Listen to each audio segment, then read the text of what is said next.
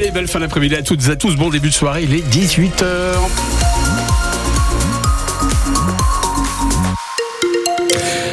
Sur France Bleu Saint-Étienne-Loire, c'est l'heure du journal présenté par Louise Thoman. Bon, on va dire bonsoir. Hein. bonsoir oui, on va dire bonsoir vu que le soleil commence un petit peu à baisser. Bonsoir Fred, bonsoir tout le monde. Bon Louise, euh, pas mal de, difficultés de circulation euh, sur Saint-Intramuros, et, euh, essentiellement hein, sur le cours Foriel et puis sur le secteur de, de Bergson. Et puis côté météo, actuellement un ciel bien dégagé, ça va se courir dans les prochaines heures avec du vent et puis même quelques gouttes de pluie attendues dans le nord du département ligérien. On développe tout ça à la fin du journal. Et dans l'actualité, euh, Casino évite de justesse la faillite. le tribunal de commerce de Paris valide contre l'avis du ministère public l'unique plan de sauvegarde de l'enseigne de grande distribution, fleuron à une époque hein, de l'économie stéphanoise. La décision de justice confirme la reprise du groupe par le milliardaire tchèque Daniel Kretinsky et Aurélie Jacquan. Sans ce feu vert, c'était la liquidation judiciaire pour Casino et donc la fin, la disparition de cette enseigne stéphanoise vieille de 125 ans. Avec euh, cette validation du plan de sauvegarde, Casino survit et va pouvoir changer d'actionnaire. Ça devrait se passer d'ici euh, mars-avril. Ce sont, euh, comme prévu, deux milliardaires qui prendront les rênes. L'homme d'affaires tchèque Daniel Kretinsky, qui est déjà à la tête du groupe Fnac Darty, et le français Marc Ladré de la Charrière. Le duo s'appuie sur un fonds d'investissement britannique. À tous les deux, ils vont mettre 1 milliard 200 000 euros sur la table.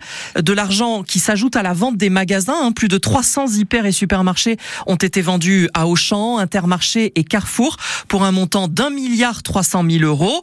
La marque Casino est donc sauvée, mais qu'en est-il des salariés? Les sessions de magasins vont se faire progressivement dès fin avril jusqu'à cet été.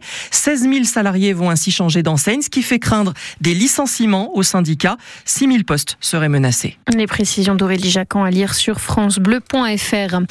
Au lendemain de l'avalanche qui a tué quatre alpinistes dans le massif du Sancy, dans le Puy-de-Dôme, l'enquête ne fait que commencer pour comprendre comment ces quatre skieurs expérimentés ont pu perdre la vie. Dans la station de ski du Mont d'Or où le drame s'est produit, Juliette Michonneau, les gendarmes et les secouristes sont toujours à pied d'œuvre. Casque sur la tête, piolet à la ceinture, l'adjudant Lionel Aguilar du PGHM du Mont d'Or s'apprête à retourner au Val d'Enfer. On va aller voir sans prendre de risques non plus, hein. voir si justement on voit des piolets, d'autres indices, savoir vraiment exactement comment ça s'est passé et ensuite euh, faire le lien avec les, auditions qui suivront, euh, savoir euh, bah, comment ça a pu se déclencher et à quel moment. La veille, il était de ceux qui ont sorti les corps engloutis par la neige, retrouvés grâce à leur matériel de détection de victimes d'avalanche. Trois chiens des pompiers ont aussi grimpé là-haut. La météo était trop mauvaise pour l'hélico. C'est le sergent-chef Pierrick Laskovic qui a reçu l'appel d'urgence dimanche. Il est formé pour travailler avec ses chiens. Le rôle a été de rechercher deux personnes euh, au départ portées disparues. Hein. C'est un outil supplémentaire. Euh, avec l'odorat du chien, on va travailler et eux vont localiser en fait des effluves, des odeurs que vont dégager euh, ces victimes. Sur les trois rescapés, un seul reste hospitalisé. Dans la station du Mont d'Or, Marjolaine, pisteur artificier, a repris ce lundi. Pour euh, sécuriser le domaine et déclencher les avalanches euh, sur des pentes qui pourraient aller sur les pistes de ski. Le boulot pour Stéphane aussi, avec le drame dans un coin de la tête. C'est très grave ce qui est arrivé, donc ça a choqué un peu tout le monde. On fait avec, on va dire. Une assistance psychologique a été proposée dans la station. Là aussi, le reportage est à lire sur francebleu.fr. Une femme est passée tout près de la mort à Saint-Étienne. Elle a été retrouvée hier soir à moitié inconsciente dans un appartement manifestement roué de coups. Les pompiers alertés selon nos informations par un appel téléphonique anonyme l'ont transporté de toute urgence à l'hôpital car son pronostic vital était engagé. Les premiers éléments de l'enquête indiquent qu'elle se prostituait chez elle. Trois accidents de voiture ont fait de nombreux blessés sur les routes de Haute-Loire aujourd'hui. Une fillette de 10 ans a été hospitalisée à Saint-Étienne, légèrement blessée dans la collision entre deux voitures à Brive-Charensac peu avant 14 heures.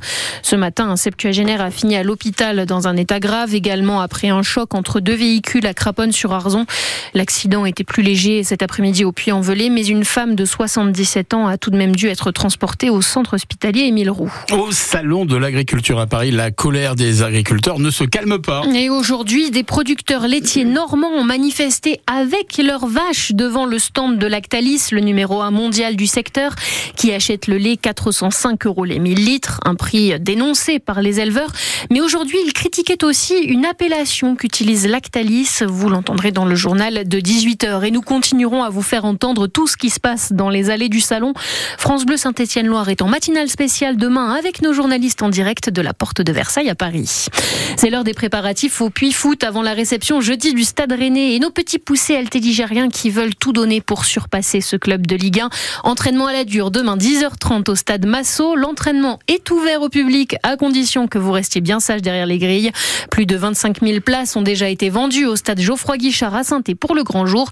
Et dans un instant, on parlera de la quatrième place de la SS. Les Verts qui remontent au classement de Ligue 2 après leur victoire 2-1 samedi contre Annecy dans 100% Synthé qui commence tout de suite